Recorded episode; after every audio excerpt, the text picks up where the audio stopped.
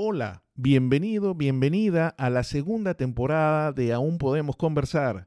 Gracias a ti, a tu audiencia, a tu recepción positiva, iniciamos un nuevo año con energía renovada y con todas las ganas de seguir llevándote conversaciones con los verdaderos protagonistas del podcast, invitados de los que siempre tenemos algo que escuchar y algo que aprender. Así que, deseándote todo lo mejor en este nuevo año, comenzamos.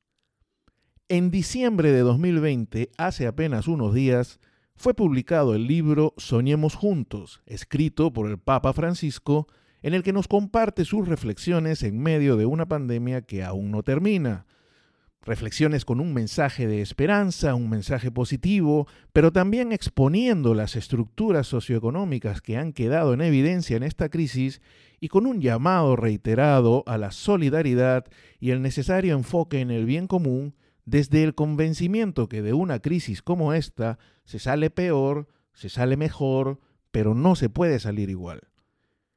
El doctor Austin Ivory es un escritor y periodista británico que colaboró con el Papa Francisco en la elaboración del libro. De hecho, Austin, que es miembro de Campion Hall en la Universidad de Oxford, es autor de dos biografías del Papa Francisco que te recomiendo desde ya, The Great Reformer y Wounded Shepherd, y tiene una vasta experiencia como periodista y como comunicador en materia de asuntos religiosos. Porque aún podemos conversar y gracias a la disposición de Austin para ello, hablando además en un español muy porteño, a continuación escucharás una charla concretada a puertas de la Navidad que acabamos de celebrar, en donde conocemos un poco más al Papa Francisco, desde la experiencia de Austin, cómo ha estado el Papa activo desde el primer momento de la pandemia. Conversamos obviamente sobre los principales aspectos de Soñemos Juntos y también pude conocer su parecer sobre algunas curiosidades que tengo sobre el pontificado del Papa Francisco y el presente y el futuro de la Iglesia Católica. Así que te invito a leer Soñemos Juntos, un libro con reflexiones muy interesantes sobre nuestra realidad seas o no seas católico, y por supuesto, te invito a escuchar este primer episodio del año 2021. Recuerda que puedes escuchar el podcast Aún Podemos Conversar en tu plataforma de podcast favorita, Spotify, Apple Podcast, cualquier otra en la que escuches tus podcasts. Y si te gusta, compártelo. Aún podemos conversar con Pedro Ramírez.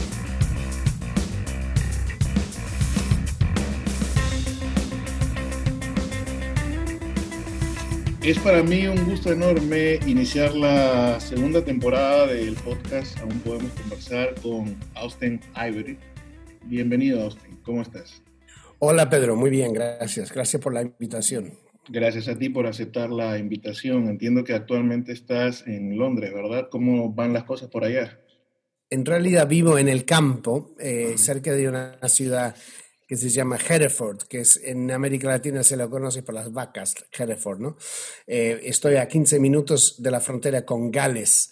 Gales está en este momento en un encierro total, todo está cerrado mientras que aquí, a unas millas de allá, eh, está relativamente relajado, pero la gente se está quedando en casa por el nuevo eh, variante del virus que se, que se está extendiendo en ese momento. Así que va a ser una Navidad, eh, bueno, bastante diferente.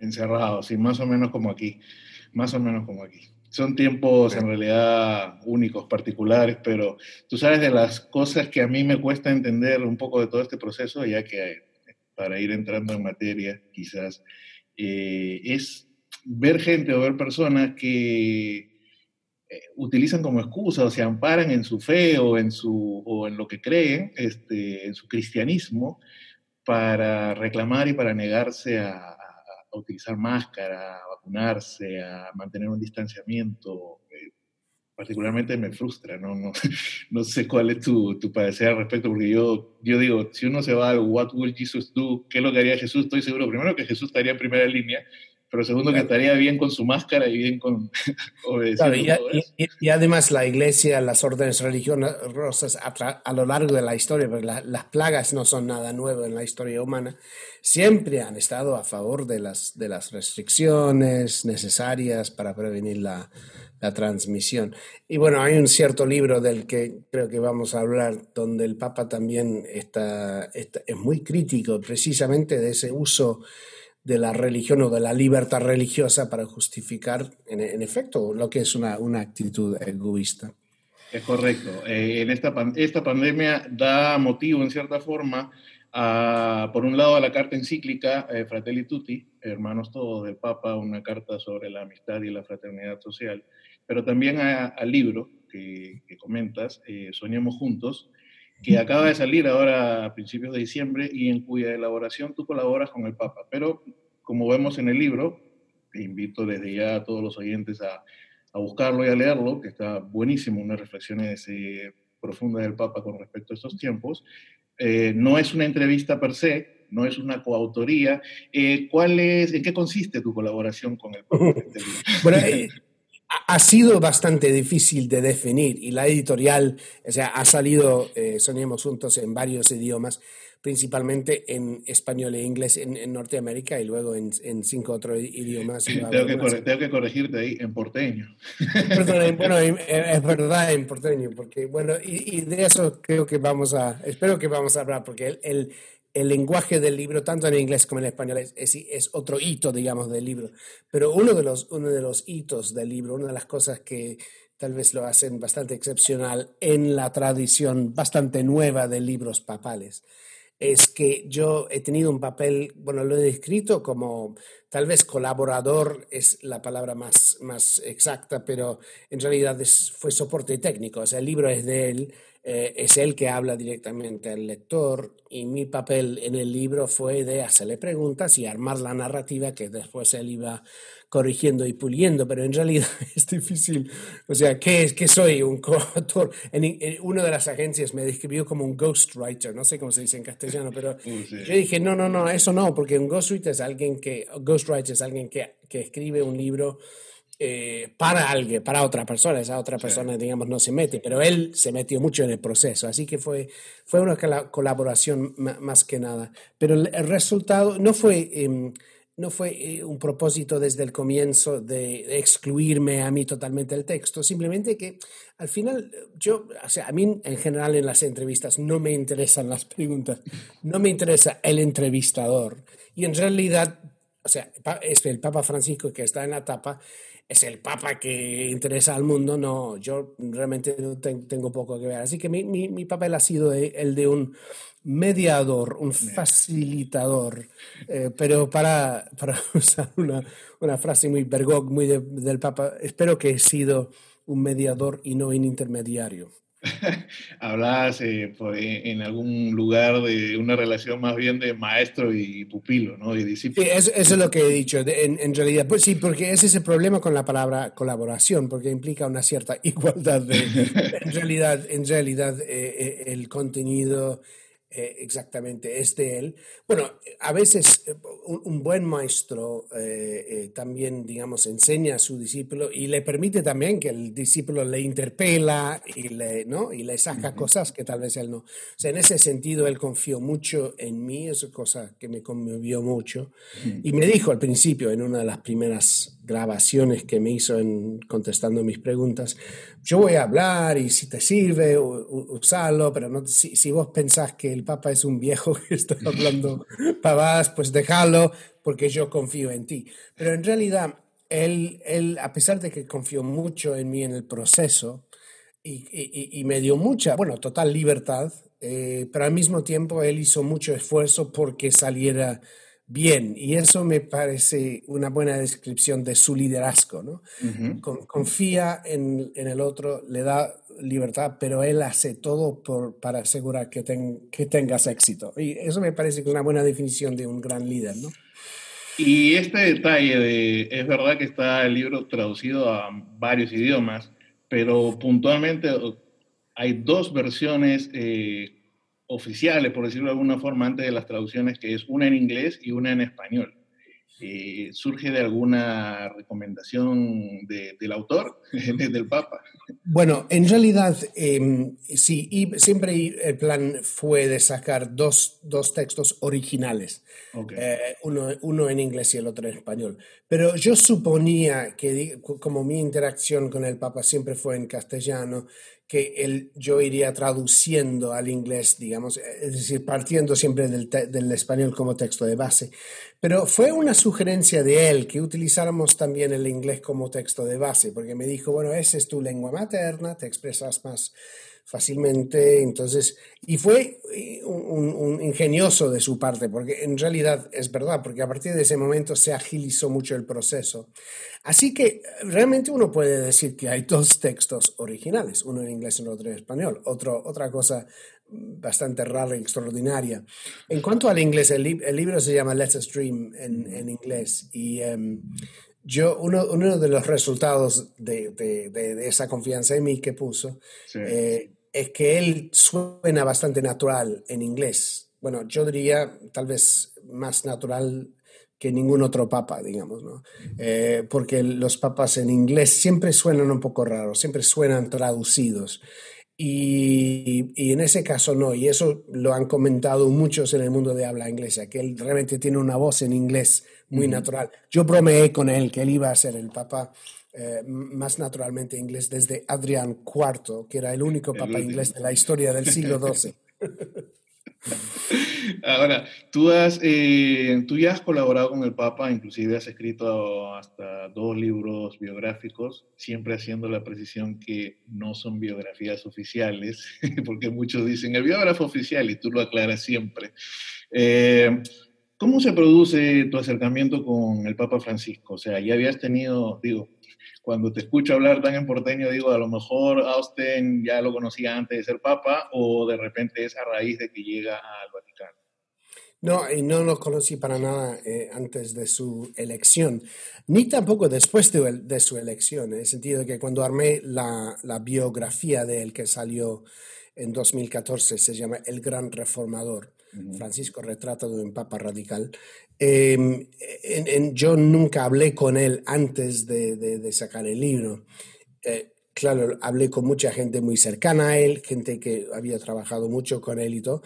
Em, y él sabía, por supuesto, del libro y yo sabía que lo había recomendado también a ciertos obispos latinoamericanos que me lo contaron. Eh, el Papa nos dijo que no, pero eh, nunca tuvimos ninguna, ningún contacto directo hasta que yo estuve en un viaje, en un viaje papal en 2016 y ahí sí charlamos un rato y en un par de otras ocasiones, pero la primera vez que me, primera vez que me senté con él, que tuve un encuentro, digamos, personal con él, fue en 2018 en realidad. Así que no, no, no lo conocí. Pero no, gracias por aclarar eso, porque muchas veces me dice el biógrafo del Papa. No hay, no hay el biógrafo, hay varios biógrafos. O sea, yo, el mía, la mía no es la única eh, biografía de él para nada. Y eh, nunca hay biógrafos oficiales en el sentido de que nombrados por el Papa, porque eso implicaría muchas... No, él, él, él y él en particular respeta mucho la libertad del escritor. Tú cuando conversabas con Alexis Valdés, el, autor del hermoso poema con el que termina el libro, me gustó mucho en, ese, en esa charla la, sincera curiosidad con la que tú le preguntabas cómo había sido su interacción con el Papa, que el Papa lo había llamado, que no le contestó la llamada, una charla muy... Él es muy gracioso para, para contar toda esta historia. Por ello comprenderás que a su vez yo tengo una muy sincera curiosidad y no puedo evitar preguntarte, ¿no? Tras estos años de interacción con el Papa, de colaborar con él en cierta forma en este último libro. ¿Cómo describes al Papa dentro, obviamente dentro de lo que se puede decir, porque son interacciones probablemente muy privadas? ¿Cómo es trabajar con él? ¿Cómo es en la cercanía para los que lo vemos de lejos, lo leemos, lo escuchamos de lejos? ¿Es como lo percibimos? O digo, para no hablar por terceras personas, ¿es como lo percibo afable, sencillo, humano, humilde? ¿Cómo es? Eh, bueno, es, es, es, todo eso. O sea, es humano, es humilde, es gracioso, es gracioso. En inglés se dice gracious, ¿no? O sea, tiene, esa, eh, tiene una delicadeza y una cortesía que tal vez que sorprende a todas las personas que se encuentran con él. ¿no? Realmente te hace sentir importante, querido. Eh, o sea, ese tacto que tiene es realmente para mí una, una, es una maravilla. Yo he aprendido mucho de eso. ¿no? Em, entonces es, es, una paradoja, porque por un lado es todo eso, ¿no? Eh, o sea, todas las cosas que digamos, él tiene fama de todo eso, y es verdad. Pero también es un hombre de poder, es un hombre de gobierno, no de poder, perdón, de gobierno, es un hombre, es un líder. Y en su presencia uno realmente siente esa autoridad, ¿no? que tal vez es una cosa que yo a veces he tenido que explicar a personas que lo consideran como, bonachón, o sea, un papa que, gracioso. No, es un hombre tremendamente serio, ¿no? En el sentido que muy anclado en, en la autoridad. Eh, bueno, muchos dicen que nació para gobernar y es cierto, ¿no? Es un líder innato. Eh, tal vez ese es el aspecto que tal vez tal vez no la gente que solo se encuentra con él en la plaza de San Pedro, en las audiencias públicas, tal vez ese aspecto de él tal vez la gente no, lo reconoce tanto, pero es cuando yo estoy en su presencia me siento no intimidado, porque como por todas las cosas que dije, que te hace sentir querido, ¿eh? pero tremendamente impactado por su presencia. Yo diría eso, sí, sí. Sí, sí. Yo te lo he preguntado que siempre, siempre es bueno, a veces las apariencias o lo que te pretende presentar la prensa, que finalmente muchas veces es por donde tú lo ves, te presenta una imagen determinada, ¿no? Y a mí me pasó con Benedicto, cuando me casé y fui a Roma, tuve la oportunidad de ir a una audiencia, había una invitación para recién casados, para una bendición especial, y yo en esa audiencia estábamos sentados en primera fila, no fue una audiencia privada ni nada, pero estábamos muy cerca. Y yo sentí mucho, mucho amor, mucha ternura, mucha paz de un papá que, que a la distancia te lo presentaban como frío y como, y como ¿no? muy, muy serio y muy cuadrado. Yo tuve una sensación totalmente distinta. Eh, eh. claro, era un, era un pastor, es un pastor. Exactamente, exactamente.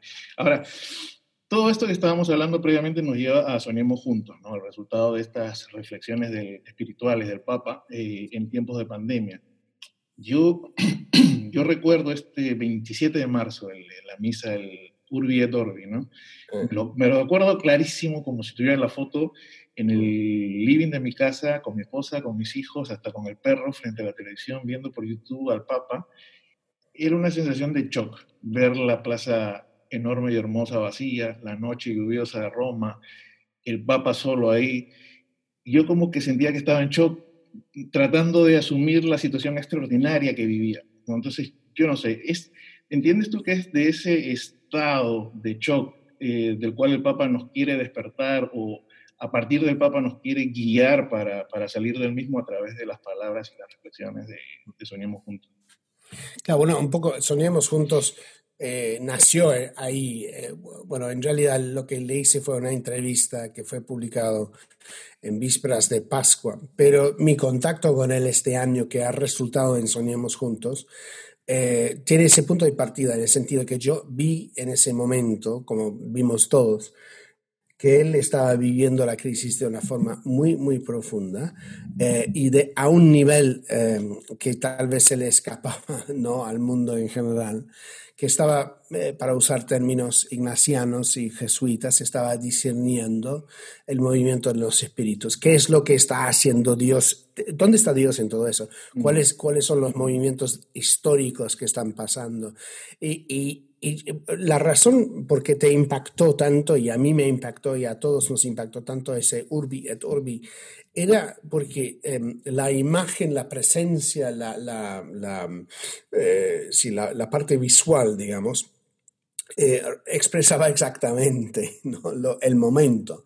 O sea, la, plaza lluviosa, como vos decís, ¿no? la, vacía de gente, él también su, su, propia fragilidad humana. Bueno, yo sé, mucha gente no sabe eso, pero yo estaba en contacto con él en ese momento y había tenido un bronquitis muy fuerte. Tiene pulmones ¿no? relativamente débiles y había sufrido un poco. Y, y, por eso cuando él comienza a, a hablar, está, está como respirando, que en sí mismo también, no, o sea, eh, si eh, el, esta pandemia, el símbolo de esta pandemia, ¿no? es la asfixión, ¿no? y él también estaba luchando por respirar y todo. Bueno, entonces todo, todo estaba viviendo ese momento de tal manera, ¿no? Que, que bueno, ahí nació mi deseo de, de, saber, de saber más. Pero en el fondo, para contestar tu pregunta, yo creo que toda esta crisis él la está viviendo como eh, le decían en Argentina, un piloto de tormentas. Nos está guiando. Es una noche oscura, es una tormenta, y él nos está acompañando, guiando, mostrándonos el horizonte a donde podríamos llegar si estamos abiertos a la gracia que siempre se nos ofrece un Dios misericordioso en, tiempos de tribulación y alertándonos también a los obstáculos y las tentaciones que previenen o socavan eh, esa apertura. Eh, en ese sentido, y para usar una metáfora que yo he utilizado bastante, es el director espiritual de la humanidad, acompañándonos en una especie de retiro, porque estamos todos en una especie de retiro ahora.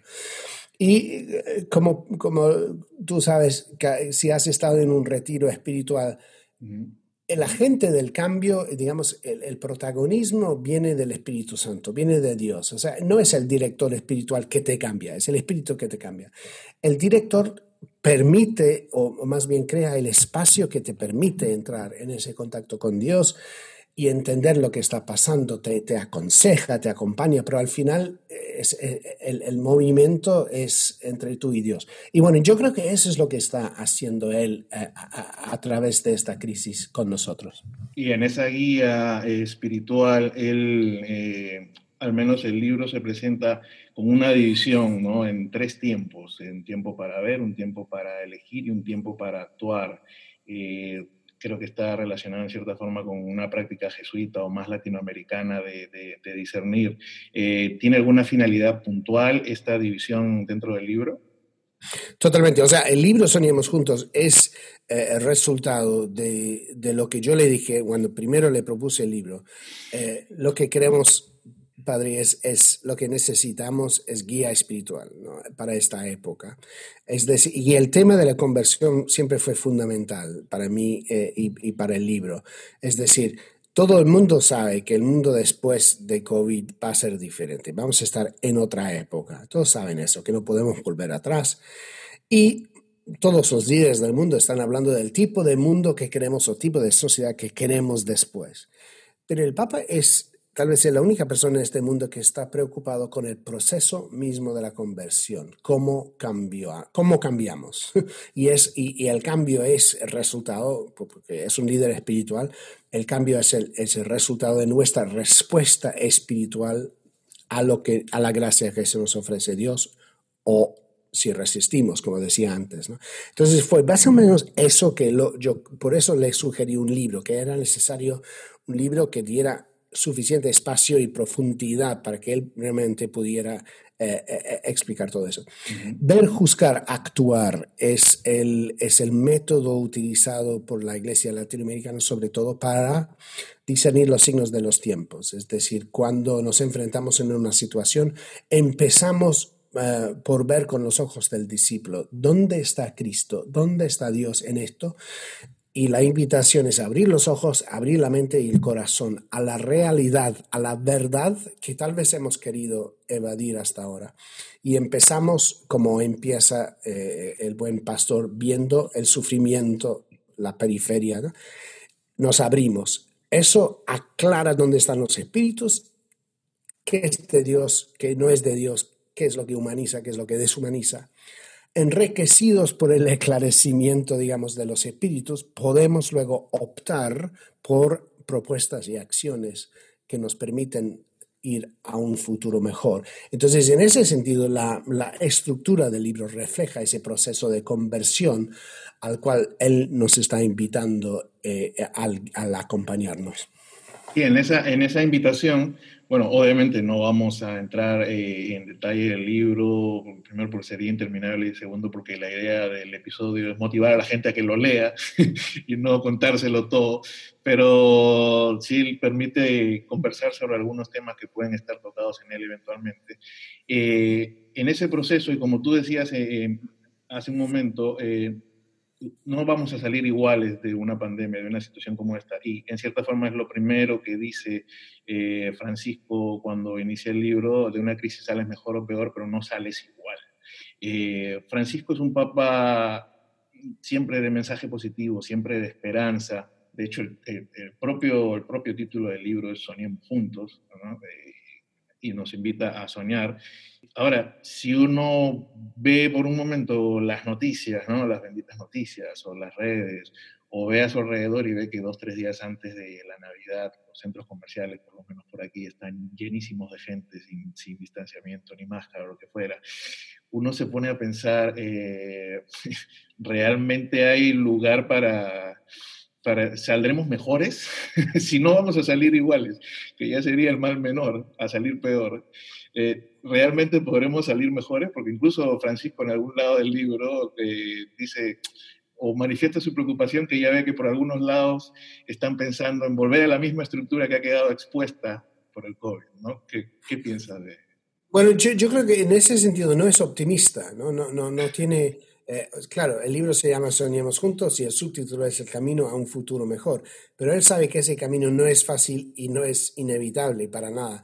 Y pasa gran parte de la primera parte del libro precisamente criticando eh, o identificando la resistencia al cambio que viene a nivel individual y él trata mucho de la indiferencia, de la tentación, del ensimismamiento, del deseo de tratar de recuperar lo que tuvimos antes eh, y lo critica tanto a líderes como organizaciones.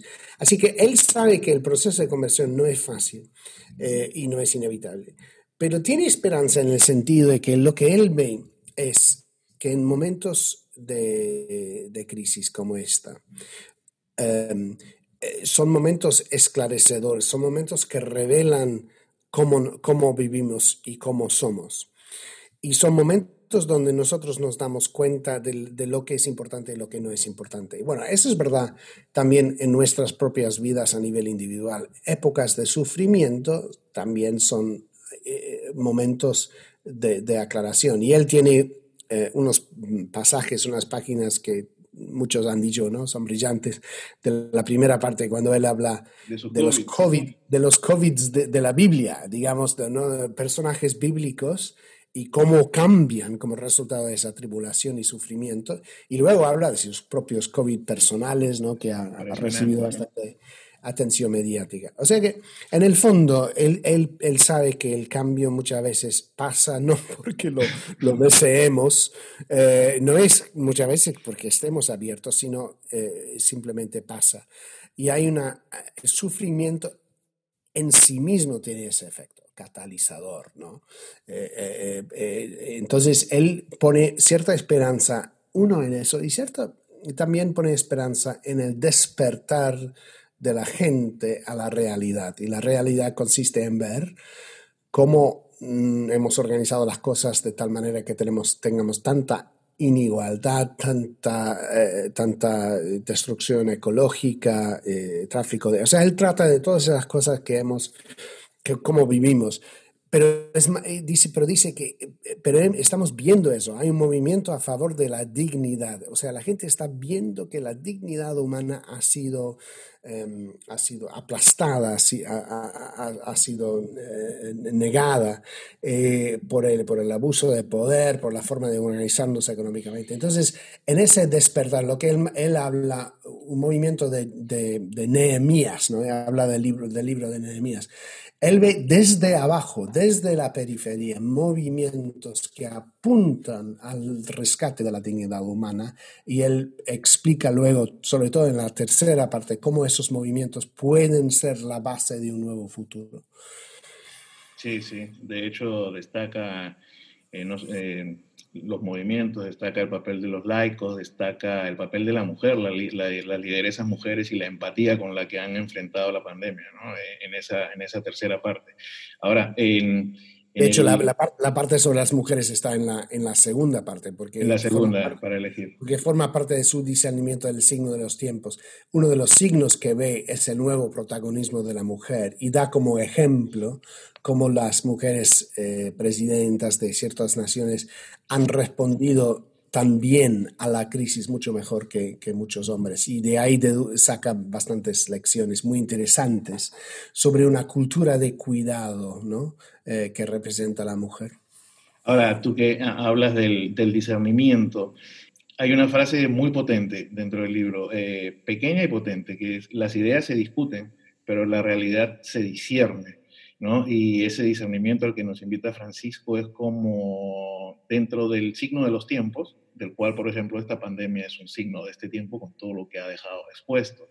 Pero yo creo que no es casual, por un lado, ni que él diga que la realidad se discierne, pero sobre todo que él diga que las ideas se discuten, sobre todo cuando tenemos, tienes en cuenta que vivimos en unos tiempos que, donde más que discutir ideas, lo que se nos quiere es imponer ideologías y ideologías que no necesariamente van de la mano con el amor y la solidaridad.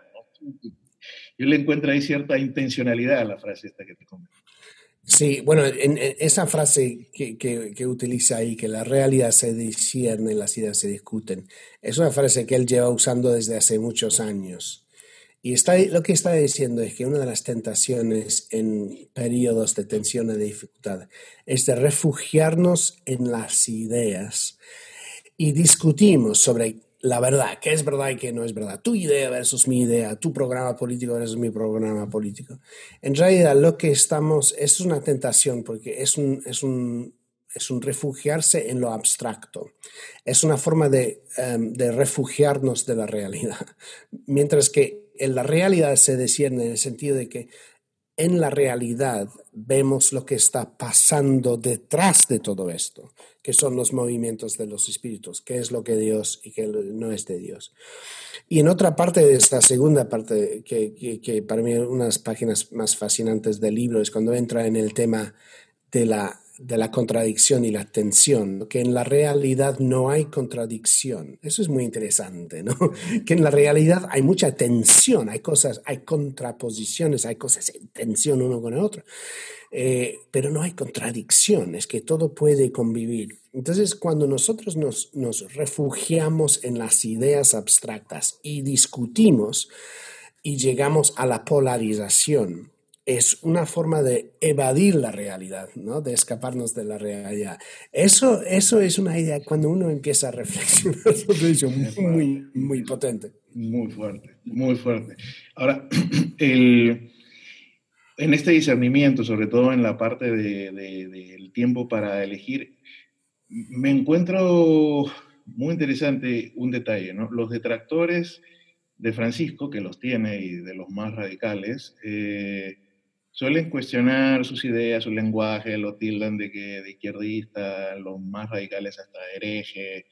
Y sin embargo, esto, cuando Francisco nos invita a reflexionar, utiliza una terminología que ni siquiera la ha inventado él, porque quien le da una mirada a la doctrina social de la Iglesia, desde el Rerum Novarum, los papas nos hablan de la opción preferencial por los pobres, del bien común, del destino universal de los bienes, de la solidaridad.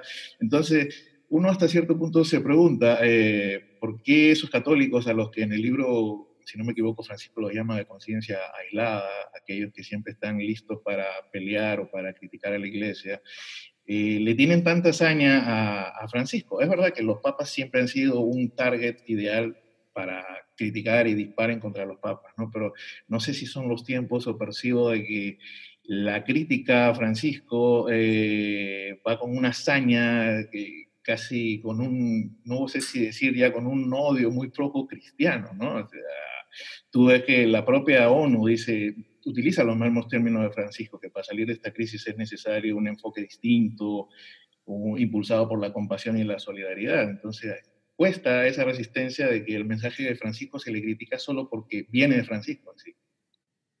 Cuando eh, armé mi segundo libro sobre pontificado que salió el año pasado, que no se ha traducido tristemente al castellano, pero en inglés se llama Wounded Shepherd.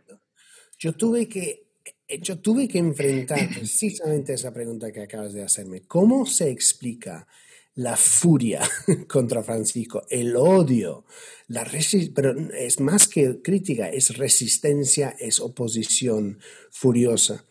Y, y, y en, el, en el libro yo básicamente tengo que ir, recurrirme a los evangelios, a, a, los enfrentamientos de Jesús con los fariseos, porque hay que hacerse la misma pregunta. ¿Qué tienen los fariseos? ¿Qué tiene la élite religiosa de su tiempo contra Jesús? Que era un gran judío, un gran rabino. Reconocen su poder, reconocen su autoridad y lo odian. ¿Pero por qué? Y al final es eh, porque lo que Jesús está haciendo es socavando su eh, eh, sense of entitlement, su, su sentido de derecho de apropiarse, de adueñarse de la religión y para utilizar eh, su postura, su autoridad religiosa, para despreciar o excluir a otros del amor de Dios.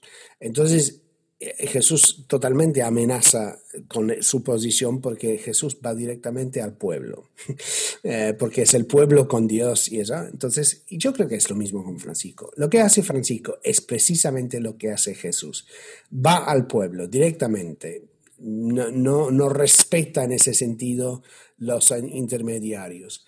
Y va al pueblo y predica el amor universal de Dios para todos, que es eh, que es una enseñanza totalmente tradicional. La gran paradoja de los críticos de Francisco es que lo critican de socavar la, la, tradición, pero él es mucho más tradición que ellos. Su propia idea de la tradición viene de, de, de, ciertas épocas de la historia, ciertas ideas que ellos han canonizado como si fueran eternos. Em, eh, eh, entonces es eso. pero hay algo que, que claro, no, no todos quieren a Francisco por muchas razones, pero para explicar la furia, la hazaña, hay que ir a el punto donde Francisco amenaza a muchos católicos. Y la verdad es que sí los amenaza, porque los quita el derecho de ser los guardianes de la puerta de la religión al pueblo. Los puristas.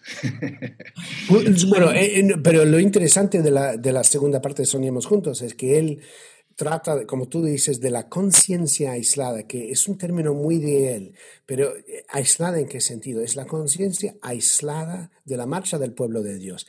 Es un elitismo que se refugia en, en, el, en la intelectualidad o, ciertas posturas doctrinarias que podrían ser o derecho o de izquierda. O sea, es también la conciencia aislada. Hay tradicionalistas y hay liberales y progresistas que sufren de lo mismo. En el fondo, ¿qué es? Es un creer en, en la propia ideas de uno ¿no? y desconectarse del, del, del, del pueblo de Dios. Al final, y él dice que la conciencia aislada siempre viene de un deseo de aferrarse a algo de guardar, de conservar algo que uno siente eh, que el otro, que alguien te lo va a sacar, ¿no? Es, entonces, eh, viene, es, es, muy interesante esa, esas páginas, em, eh, son fascinantes, porque describe exactamente, sin por supuesto nombrar a nadie, pero describe perfectamente la oposición a, a Francisco un aferrarse a algo también que te vuelve un poco ciego y que te impide salir a la periferia, que es algo que él tanto, Exacto, totalmente, pide, ¿no? Es una forma de quedarse encerrado, sí. Justamente hablabas tú de los moralismos, los intelectualismos. A mí algo que me gusta de Francisco es que a pesar de toda esa hazaña y todo eso, es como, por poner una figura, ¿no? Con todo el respeto, es como aquel muchacho al que le hacen un bullying en el colegio, pero deja de hacerle caso al bullying, sigue en lo suyo, sigue en lo suyo. Y, y en el caso de Francisco, no le interesa quedar bien con nadie. Habla o escribe a partir de su discernimiento en el espíritu. ¿no? Y por ejemplo, en el libro te advierte, cuidado con los moralistas e y los intelectualismos, pero también cuidado, por el otro lado, no creas que al advertirte de esto yo valido el relativismo. También cuidado con el relativismo, ¿no? una manifestación camuflada de egoísmo. Me gusta porque en cierta forma también las críticas le llegan de todos lados porque es que no, no escribe o, habla pensando en congraciarse con alguien en particular. No, no, no. La, la, cosa más graciosa que, he escuchado de Francisco es que él eh, está buscando la popularidad. Realmente no, no le importa si es popular o no, realmente no le importa. Lo único que le importa es la fidelidad a Cristo y al Espíritu. Y claro, es popular y es un hombre, es un papa del pueblo, ¿no? Por, porque él reconoce que Cristo está con el, con el pueblo, está en el seno del pueblo. Entonces, si la iglesia pierde a fieles si, eh, es, es, no es porque los fieles están abandonando la iglesia, sino que la iglesia también se está abandonando a ellos. Entonces, él, él está, él está siempre eh, queriendo que la iglesia vuelva al pueblo, porque la, el pueblo es eh, eh, tiene ese conocimiento, ese contacto directo con Jesús. Y la iglesia está al servicio, digamos, de esa relación, un poco como el director espiritual eh, del que estaba hablando antes. ¿no? Es, es un, la iglesia sirve en ese sentido al pueblo, al enseñarlo, a guiarlo, y, y, todo eso. Es, un, es una, tal vez soñemos juntos, tiene las páginas más eh, más claras y más bonitas de él, de todo su pontificado, sobre nuestra relación con la iglesia. Y él dice en algún momento, y eso es muy típico de los ejercicios espirituales, donde San Ignacio nos invita también a, a considerar nuestra relación con la, con la iglesia. Eh, o sea, quiere que amemos la iglesia como si fuera nuestra mm, propia madre eh, o, padre o familia, sabiendo de sus, de sus fallos, de sus culpas, eh, de sus limitaciones. porque lo, lo, más importante de la iglesia no es la iglesia, sino es Cristo, ¿no? es, es el Espíritu. Entonces es muy interesante esas, e, en, una época donde mucha gente juzga la iglesia desde, desde todos los puntos de vista, a veces críticas muy bien fundadas, porque es una institución eh, muy falible. Bueno, él dice en algún momento, eh, no es una institución en ese sentido buena, es un lugar de combate espiritual, porque donde está Dios y donde está el Espíritu, siempre va a estar el contrario. La iglesia es una institución tentada, o, o más bien es una iglesia, es una institución llena de personas tentadas, y a veces siempre va a haber, como entre los discípulos, eh, hubo un, porcentaje, uno, uno de los doce lo traicionó, o sea, proporcionalmente siempre va a haber una porción de la iglesia que está traicionando constantemente a Jesús. Y los discípulos, comenzando por mi tocayo, fueron bastante humanos en el sentido de ser imperfectos. Totalmente humanos. Y de equivocarse a cada rato, ¿no? Más necio que Pedro no puede y ahí, y ahí, está, y ahí está la consolación de nuestra fe. O sea, la, iglesia, él dice en, en Soñemos Juntos, eh, no faltan héroes y santos en la iglesia, pero, pero no es una institución de héroes y santos, sino de personas eh, falibles y, frágiles, vulnerables. Y precisamente porque, porque seamos vulnerables es que podemos confiar en un Dios que eligió a personas también frágiles y vulnerables como sus discípulos y lo que tú me acabas de comentar tiene mucho sentido, mucho que ver en realidad con lo que dijo el domingo apenas, nada más, a, la curia, ¿no? Cuando les dijo la iglesia entendida como una, categoría, como, una categoría o como que empecemos a dividirla en una iglesia de derecha o de izquierda, una iglesia que sea progresista o tradicionalista, ese tipo de pretensión lo único que va a lograr es fragmentarla, polarizarla y traicionar su naturaleza y sobre todo, lo más importante siempre, alejarla del espíritu, ¿no? Exactamente. Y esa es, la, la, mayor tentación que enfrenta la iglesia, es precisamente el dividirse en facciones, eh, cada uno eh, eh, proclamando que son poseedores de la verdad, porque, porque esa es la conciencia aislada. Y, y, em, y, el diablo, digamos, siempre socava la obra del espíritu dividiendo, o sea, es el autor de la división. Eh, y esto no, porque ese lenguaje en la iglesia a veces se ha utilizado para justificar muchas cosas que no se pueden justificar. Eso no significa que no haya libertad de expresión en la iglesia que podamos criticar. O sea, eso es muy importante. Podemos tener un diálogo fluido y él habla mucho de los sínodos como un espacio donde realmente uno puede expresar lo que uno siente. Pero al final, espiritualmente, no somos nosotros la autoridad. No somos nosotros que juzgamos. En ese sentido pertenecemos a un cuerpo eh, que, cuya tradición está compuesta precisamente por una, un consenso eh, que, no, que viene, digamos, del, del espíritu y es, es, en obediencia a ese cuerpo. Hay una cierta, eh, tenemos que renunciar a nuestra conciencia aislada, a nuestro individualismo en la iglesia, porque simplemente tenemos que aceptar que no tenemos siempre la razón. Sí, ve en ese diálogo algo de positivo que existan contraposiciones, pero no contradicción, ya la contradicción ya tiene un tinte negativo. Entonces, ahí está la clave, porque él en esa, en esa segunda parte del libro, él, él, hace esa distinción que es muy sutil y me alegra mucho que lo haya explicado también el libro. Una contraposición es una tensión polar, dos cosas en tensión. Por ejemplo, yo eh, te doy un ejemplo muy básico. Alguien me lo explicó una vez esto y me, me, me, me, ha ayudado mucho a entenderlo. Yo soy Austin Harvey, soy la misma persona que yo era cuando nací. Eh, pero también soy una persona totalmente diferente porque he seguido creciendo. Bueno, esa es una, es una contraposición, o sea, somos, eh, somos diferentes pero nos quedamos igual, o sea, seguimos creciendo pero somos igual. Y eso es como la iglesia también, sigue es la misma pero también va cambiando. Bueno, esas contraposiciones es una tensión clásica que un poco hay que mantener. Es difícil vivir en tensión, pero hay que mantenerla. Una contradicción es cuando hay que elegir que elegir, por ejemplo, entre el bien y el mal. El bien y el mal no pueden ser una contraposición, ¿no? porque uno es la negación del otro. Entonces, lo importante es evitar que nuestros desacuerdos, nuestras tensiones dentro de la iglesia, prevenir que caigan en polarizaciones que previenen que caminemos juntos. Entonces, la idea de la sinodalidad es cómo podemos caminar juntos a pesar de nuestras diferencias, o más bien dentro de nuestras tensiones, dejando espacio o confiando en la posibilidad de que el Espíritu nos enseñe algo que es superior tanto a tu posición como a la mía, pero que transciende nuestras, nuestros desacuerdos. Es, ese es el actuar de la iglesia, esa es la sinodalidad. Y él, yo creo que él como papa, uno la historia lo va a juzgar mm, por muchas cosas, pero yo diría que tal vez su aporte más importante ha sido la regeneración de la sinodalidad eclesial.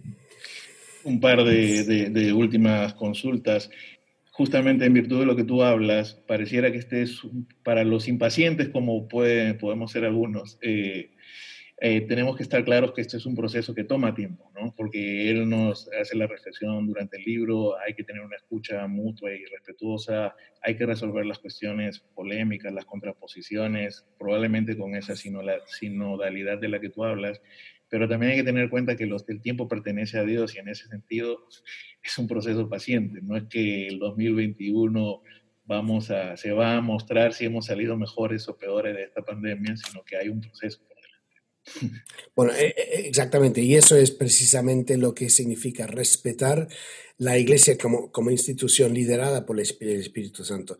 En el fondo, el Papa no puede avanzar eh, en una cierta reforma o cambio si no ve que eso es lo que quiere el Espíritu. Entonces, los sínodos, y él explica muy bien esto en la segunda parte, los sínodos él, él los, los, los, ha, convocado precisamente para deliberar sobre cuestiones que dividen a los católicos. Por ejemplo, en el sínodo sobre la familia, la cuestión de la comunión para los divorciados, o en el caso de la, del sínodo de la Amazonía, la cuestión de la posibilidad de ordenar a los, a los a, hombres, mayores, perdón, a hombres casados eh, mayores. Estos, este tipo de cuestiones que son muy discutidas, él abre el sínodo y dice, bueno, hablemos de eso, o sea, no tiene ningún problema con que todos digan su opinión, pero al final también explica por qué en el primer caso, el caso del sínodo de la familia, él eh, eh, ve el espíritu detrás de un cambio en, eh, en, la práctica pastoral de la iglesia en cuanto a la comunión. Pero en el caso del sínodo de la Amazonía, a pesar de que los padres sinodales votaron en una mayoría a favor de la ordenación de los viniprobati, de los hombres, él dijo, él no incluyó eso en su exhortación. Y él explica por qué. Porque el sínodo se quedó paralizado por la polarización sobre esa cuestión. Sobre otras cuestiones, perfecto, pero sobre esa. Entonces, como él vio, eh, digamos, las cosas, las, los dos lados más atrincherados, él dice, bueno, no hay lo que él llama desborde desborde del espíritu. Y como no hay eso, no podemos avanzar. Es una explicación, eh, cuando él me lo, me lo dio, o sea, yo entendí ahora, yo entiendo ahora como resultado de eso, cómo un papá gobierna la iglesia. ¿quién está a cargo de la iglesia? ¿Es el Papa? No, es el Espíritu Santo. Entonces el Papa es la última autoridad para interpretar esos signos del Espíritu. Pero si el Espíritu no lo manda, no podemos, no podemos avanzar. Y yo creo que eso, eso, cuando uno acepta eso, tanto la gente de la derecha, la gente de la izquierda, los liberales, los conservadores, todos vamos a tener dificultad con eso porque al final significa que lo que nosotros creemos mejor no, es, no es eh, la prioridad, la prioridad es qué es lo que quiere el espíritu. Ya que hablamos del discernimiento del espíritu, para, para dejarte agradeciéndote el tiempo, obviamente uno no se puede poner en plan de hacer adivinanzas ni de suposiciones, pero también la realidad es que aunque uno le desea una larga vida y mucha salud a Francisco, es una persona de 84 años.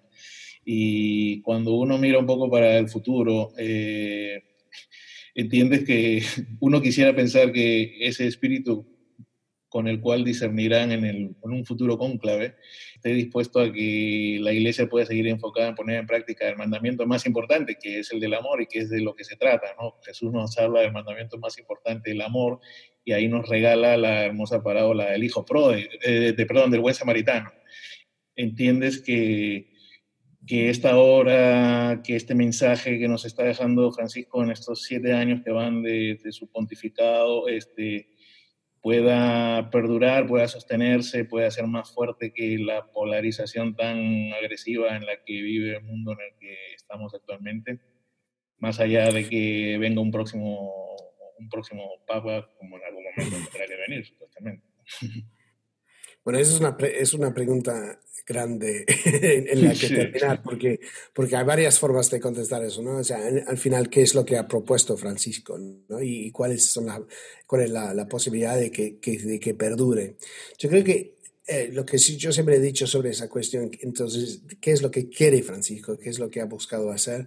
Yo siempre hablo del encuentro de Aparecida de mayo 2007 de la Iglesia Latinoamericana, cuando los obispos latinoamericanos en todo el continente se reunieron por dos semanas después de 25 años de no haberse encontrado y hicieron un discernimiento del signo de los tiempos profundísimo y el redactor principal del documento conclusivo fue precisamente Bergoglio, el que es ahora Papa. Entonces, el diagnóstico que hizo Aparecida del mundo moderno y por qué la Iglesia tiene tanta dificultad en evangelizar la modernidad, me parece que eh, el fruto de ese deseamiento es lo que ha buscado aplicar en el pontificado de Francisco. Y esta crisis, esta pandemia, ha acelerado y acentuado la, la veracidad del diagnóstico que hicieron en Aparecida.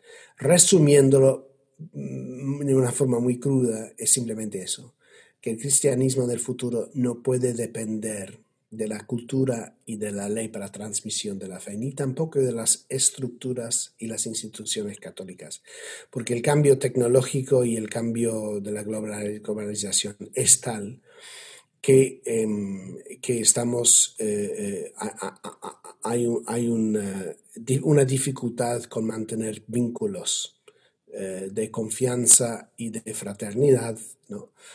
uno con el otro, precisamente por las presiones de la tecnología, la forma en que vivimos.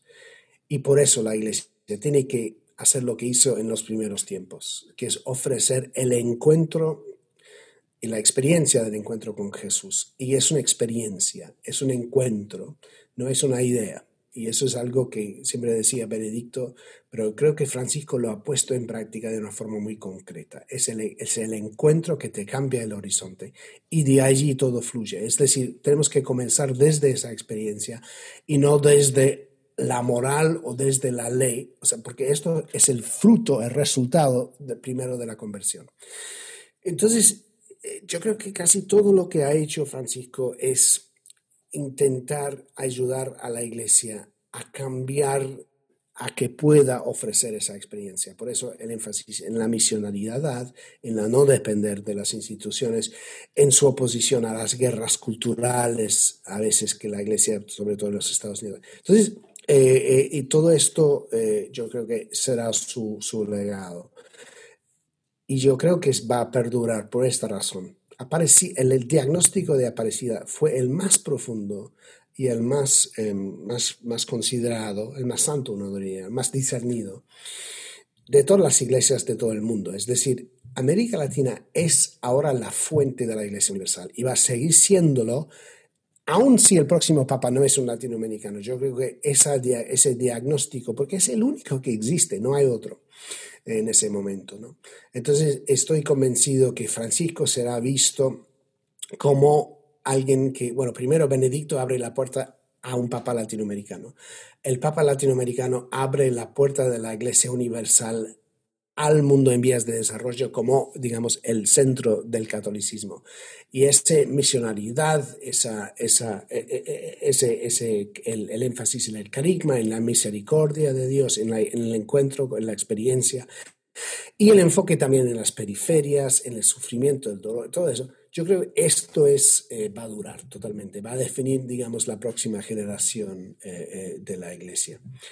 Y en cuanto a, al, al, futuro de, de, Francisco mismo, bueno, él siempre ha dicho que, que, que, la renuncia de Benedicto cambió el papado, en el sentido de que todos los papas en el futuro van, van a tener que, digamos, preguntarse, bueno, si debo renunciar o no. Uh -huh. Y yo creo que él no tiene ningún problema con renunciar cuando llega el momento debido, pero no veo ese momento por ahora, para nada. veo un, un papa, un pontificado en pleno auge. Yo creo que este año 2020 iba a ser el año de conclusión de un ciclo de reformas, pero el COVID ha cambiado esto y ha, el COVID ha reinvigorado hasta cierto punto, re, rejuvenecido la misión de este, de este pontificado. Yo lo vi eh, en persona a finales de septiembre y lo vi en muy buena forma, en, realmente con mucho vigor a pesar de sus 84 años. Y Pedro, otra cosa que hay que decir, que es triste, pero es verdad, no puede haber dos papas eméritos, o sea, él tiene que enterrar a Benedicto antes de poder considerar nada de eso. Entonces llegará ese momento, estoy seguro, pero no es, el, no es por ahora. Uh -huh. Y la forma en que él ha ido cambiando el colegio cardenalicio, a mí me parece que va a permitir un conclave muy distinto de los otros del, del, otro, del último siglo, porque ha nombrado a tantos mmm, cardenales que están en la frontera, en la periferia, que son los pastores pequeños, David, como los llamo en, uh -huh. en Pastor Herido, eh, que no son de las grandes urbes. Y ese eh, va a ser un conclave muy dinámico, muy abierto al, precisamente a la voluntad del Espíritu. Y en ese sentido, no es que el próximo papa va a ser como Francisco, por supuesto va a ser muy diferente porque es, los papas siempre son diferentes, sí. pero estoy convencido que será un pastor muy atento a al clamor del Espíritu en las fronteras dinámicas de la humanidad y en ese sentido será una, una continuación de este pontificado tan, tan dinámico. Y lo importante, el llamado de atención para los que nos decimos católicos es que por más buen pastor y guía espiritual que tenemos, nos corresponde a nosotros en el día a día también eh, hacer de esa iglesia algo consistente y coherente ¿no? con el mensaje, o sea, salir y actuar en coherencia y tratar de aplicarlo y no solamente quedarnos en el Señor, Señor, que no todo el que lo dice llega claro, reino, como, como, dice. ¿no? Como él, él, dice ¿no? que los laicos son cómplices del clericalismo, ¿no? el clericalismo también nos permite a los laicos eh, no, no, no, ocupar el, el, lugar que deberíamos ocupar como discípulos misioneros. Entonces, esa, esa, es la invitación a todo, todos nosotros. Soñemos juntos, eh, el libro del Papa Francisco que acaba de salir en el mes de diciembre, está con la colaboración de, Austin Ivery. Eh, está disponible en todas las librerías, en todos los formatos. Yo lo, vi, yo lo leí en formato digital y en español, pero si usted lo quiere en inglés, lo puede leer en inglés y en el idioma que quiera. Eh, Austin, te agradezco muchísimo tu tiempo, el aceptar la invitación, el haber tenido todo este tiempo para dialogar. Te deseo todo lo mejor en estas fiestas y sobre todo en el 2021. Con salud creo que tenemos más que suficiente. Mucha salud y mucho, y mucho amor, basta y sobra. Así que de verdad, muchísimas gracias. Bueno, no de nada, Pedro, ha sido, ha sido un, un, un placer para mí. Gracias por ser un lector tan uh, asiduo, tan, tan, tan atento eh, del libro y ha sido una conversación muy rica por la cual te agradezco y agradezco a, a, a todos los que han escuchado y les deseo a todos una muy feliz Navidad. Igualmente. Un abrazo, Austin. Bendiciones. Un abrazo.